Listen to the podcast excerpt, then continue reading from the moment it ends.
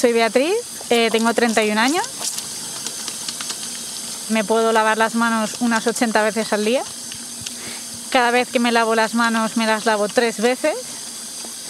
Cada vez que me ducho me ducho tres veces cada parte del cuerpo. Entonces tengo pues la piel cuarteada, eh, me sangran las heridas. Necesito hacer las cosas como tres veces para que vea que está limpio.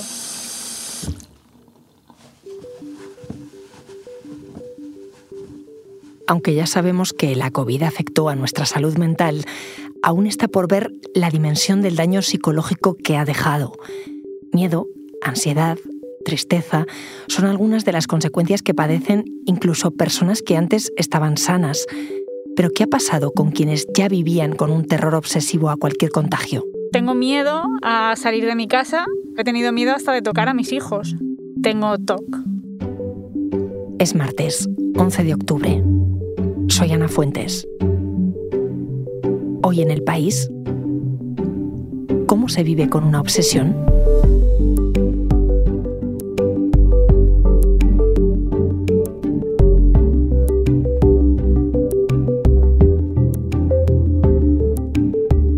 Mi compañera Inés Vila pasó el día con Beatriz, la mujer que acabamos de escuchar.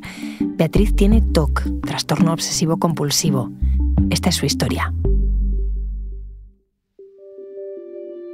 Es jueves. Hace una semana que Beatriz no pisa la calle. No va a trabajar, no va al supermercado, no queda con amigos y tampoco se ve capaz de recoger a sus hijos del colegio. Pero hoy va a hacer una excepción. Después de algunas charlas por teléfono, acepta que la conozcamos. Dice que va a ponerse a prueba porque quiere contar su historia.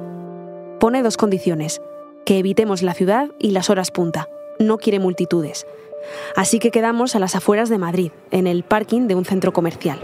Hola, Bea. Negocio. ¿Qué tal? ¿Cómo estás? Pues un poco nerviosa, un poco así, porque para mí ya en sí venir a un centro comercial es un poco exposición. Beatriz sonríe y saluda a distancia. Es alta, lleva sudadera rosa, pelo rubio recogido sin que un solo mechón le acaricie la cara y tiene unos grandes ojos azules con los que estudia con desconfianza cada centímetro de lo que le rodea. Su atención ahora está en el micrófono. te, da miedo que te lo acerque? Sí. Vale, ¿pero por qué? Porque me da cosa eh, que me toquen en general con cualquier objeto, con cualquier cosa, porque siento que me va a contaminar. ¿Damos una vuelta? Quieras, sí. Vamos. Beatriz camina con una barrera invisible de metro y medio que la aísla. Se mueve como si estuviera dentro de una burbuja, de una burbuja de acero. Verás que me alejo de ti porque tengo esa tendencia en cuanto se acercan mucho yo voy... Se aleja de casi todo. Esquiva a las pocas personas que nos encontramos en un centro comercial un jueves a las 12 de la mañana, por supuesto, pero también se aleja de los escaparates, de los bancos, de las papeleras. Yo no puedo tocar la basura y si voy por la calle y está el camión de la basura descargando, eh, mm, me voy al lado contrario, no respiro. Necesito que charlemos en un lugar tranquilo, sin distracciones, así que le propongo que hagamos la entrevista en mi coche, ella en el asiento de atrás y yo en el de delante, porque no admite que me siente a su lado para acercarle el micrófono. Hola, hola, hola, hola, hola. A ver. Háblame un poquito. Hola. Este es el único lugar en el que podemos hablar en silencio, porque bajo ningún concepto permite que visite su casa. Mi protocolo de limpieza no es apto para los demás. No les voy a hacer quitarse los zapatos, bueno, los zapatos sí les podría hacer quitarse, pero no les voy a hacer desvestirse, ponerse ropa limpia, lavarse la cara, las manos, o sea, no. El TOC obliga a Beatriz a ver la vida de lejos. Según la Organización Mundial de la Salud, el 2% de la población mundial vive con esta enfermedad, es decir, con obsesiones y compulsiones que provocan ansiedad. Y un dato más, el TOC es una de las primeras causas de discapacidad por enfermedad en el mundo entre las personas de 15 a 44 años. Hay varios tipos de trastorno obsesivo compulsivo, de contaminación, de repetición, de verificación. El de Beatriz es de limpieza. Vive con un miedo permanente a contaminarse. Bueno, la cocina y el baño son los dos focos que más eh, me dan ansiedad a mí dentro de casa. Porque simplemente son los que más bacterias tienen. Y llega un momento en el que es tan fuerte que al final lo que haces es una evitación. Y al evitarlo ya es que ya no puedo ni limpiarlo yo. Si he tocado la cocina, eh, me da todo eso y ya tengo que directamente pues cambiarme de ropa o incluso llegar a ducharme, depende del caso, ¿no? ¿Cuántas veces te puedes cambiar de ropa al día? Pues cuando he estado peor, eh, unas ocho veces. Y cuando he estado mejor, pues unas dos veces. Para no ir al baño muchas veces, directamente lo que hago es intentar no beber agua una investigación de la revista científica New Scientist determinó que a una persona sana le pasan por la cabeza alrededor de 60.000 pensamientos al día. De ellos, el 94% son negativos, pero la gran mayoría conseguimos controlarlos. Una persona con TOC, no. Los pensamientos obsesivos se acumulan y la ansiedad que les generan desencadena en ellos una reacción, un gesto o un comportamiento repetitivo. A esos pensamientos, Beatriz los llama rumiamientos, y solo existe un lugar en el que puede escapar de ellos. Mi cama, porque es como ya, es ya, eh, se acabó el sufrimiento.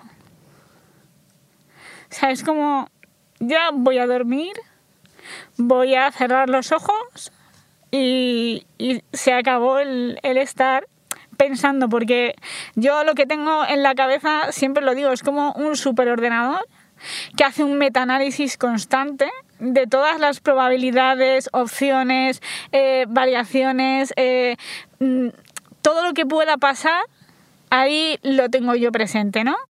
A Beatriz le diagnosticaron TOC en 2019, hace tres años, pero dice que lleva conviviendo con él desde que tiene memoria. Retrocedemos cinco años, hasta la Beatriz de 26, la que se acababa de casar y trabajaba en un banco como administrativa. Siempre en mi trabajo me decían, ay, mira, la loca de las mandarinas, porque yo iba y lavaba mi mandarina antes de comerme la mandarina. Eh, a lo mejor ordenaba la casa y si el mando no estaba recto, para mí la casa estaba desordenada o si los cajones estaban abiertos yo tenía que tenerlos cerrados. Me lo tomaba normal porque realmente a mí no me afectaba mi día a día de una manera directa. O sea, quiero decir, a mí lavar la mandarina pues es como si tú lavas la pera. Podía permitirme ese poco tiempo que me hacía dedicar. Pero unos meses después se quedó embarazada por primera vez y esos pequeños gestos que le daban seguridad pasaron a complicarle la vida. Ahí empecé ya a preocuparme porque en las ecografías siempre me sacaban algo. Entonces eh, empecé a leer cosas en internet, error, y yo ya empecé pues, a lavar muchísimo toda la cocina todo el tiempo. Me acuerdo que hablando con una amiga me decía, pero ¿qué sientes? ¿Qué es lo que te pasa? Yo decía, es que yo me imagino las bacterias subiendo por el este del grifo. Digo, menos mal que no las veo, porque si no, o sea, me las imaginaría todas como subiendo, como creciendo, como si fueran contaminando una cosa a otra. El niño nació y el miedo a contaminarse se multiplicó por dos. Ya no solo temía por ella, ahora también temía por infectar a su hijo. Según venía la gente, eh, yo le hacía desinfectarse las manos para poder coger al niño. Una vez escuché una cosa de que un bebé había muerto por un herpes de labial. Bueno, mi madre tuvo un herpes y la dejé sin ver al niño un mes. En el momento en el que yo me tengo que incorporar a trabajar y mi hijo va a la escuela infantil, ahí ya me relajo bastante, porque digamos que es que ya no me queda otra que adaptarme a la realidad. Y es que no le van a tratar como le trato yo, le van a tratar como un niño normal. Yo ya estaba en un nivel como antes del embarazo, o sea, ya en un nivel para mí estable. Y entonces llegó la pandemia. A Beatriz la pilló embarazada por segunda vez y hacía pocos meses que sabía que tenía TOC. Yo cuando empezó la pandemia, yo ya llevaba por lo menos un mes y medio sin salir. Me diagnostican cuando yo estoy en el primer trimestre que tengo TOC. Me notaba mucho más con más ansiedad. Me acuerdo que le decía a mi marido, bueno, esto, esto de China, digo, esto en dos días está aquí en España. Eso agravó muchísimo la situación porque además el TOC se alimenta, se retroalimenta de la ansiedad. ¿no? O sea, tú cuando estás más nervioso, compulsionas más. Al compulsionar más, estás más ansioso, te sientes peor y es como un bucle que entras en bucle negativo y ya de ahí es, cuesta cada vez más salir. Beatriz dejó de comer. Yo en el embarazo no podía ni comer porque para mí la comida estaba contaminada, eh, solo bebía leche. Mi marido perdió mucho peso. Para él, cuando yo a lo mejor mm, comía, él se ponía a llorar.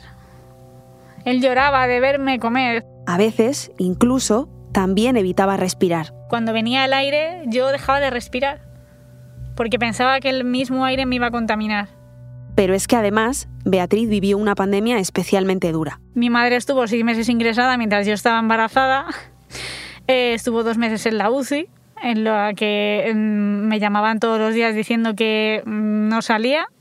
Entonces, claro, yo tenía un nivel de ansiedad eh, pues sobre 10, 14. Si sumas a eso a que yo no podía ni abrazar a mi marido, eh, imagínate, ¿no? O sea, se está muriendo tu madre y no puedes abrazar a la persona que tienes al lado, ¿no? Porque tienes un trastorno que no te deja y tienes encima un bebé dentro que sufres también por la ansiedad que le estás generando, ¿no? Me acuerdo que mi marido se lavaba las manos y me daba la mano solo y me la apretaba para como diciendo estoy aquí, ¿sabes? Estoy aquí. Y eso lo aceleró todo. Ideación suicida y luego, claro, muchísima culpabilidad porque estás embarazada y dices tú ya no es una vida, son dos.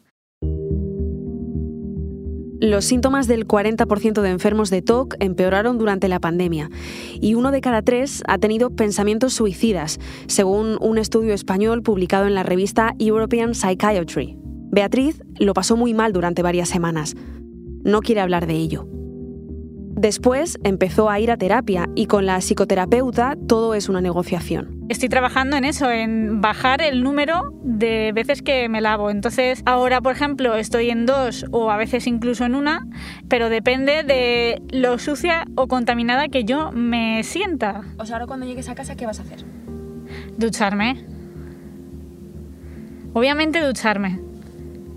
Intentaré ducharme una vez para que mi psicoterapeuta Susana me diga, muy bien, Beatriz, te has duchado una vez. Ella siempre dice que nos tiramos con mucha tierra encima, ¿no? O sea, tenemos como mucha culpabilidad de las cosas que no hacemos.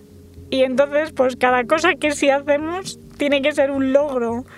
Y tenemos que permitirnos decir, ole yo, ¿sabes? O sea, ole que he conseguido esto. Entonces intentaré ducharme una vez. Si me crea mucha ansiedad, no pasa nada, me ducho dos veces o las que hagan falta y me permito a mí misma decir, bueno, no pasa nada, ya mañana me ducharé una vez. ¿No? Con la terapia quiero, o sea, a, a, a donde estaba antes de todo esto, a la normalidad, a mi normalidad, porque no todos tenemos la misma normalidad, ¿no? Lo primero que hace Beatriz al salir del coche es refugiarse en el gel hidroalcohólico que tiene en el bolsillo de su chaqueta. Le doy las gracias por haberse puesto a prueba en el interior de mi coche y la veo marcharse pensando en su normalidad. Una normalidad en la que se desinfecte menos veces las manos, pero siga lavando las mandarinas. Una chica normal, digo, agradable, con una voz así muy dulce, muy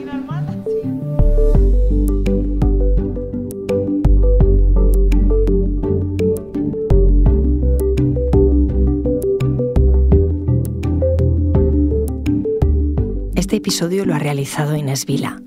El diseño de sonido es de Nicolás Chabertidis, la edición de Ana Rivera y la dirección de Silvia Cruz La Peña.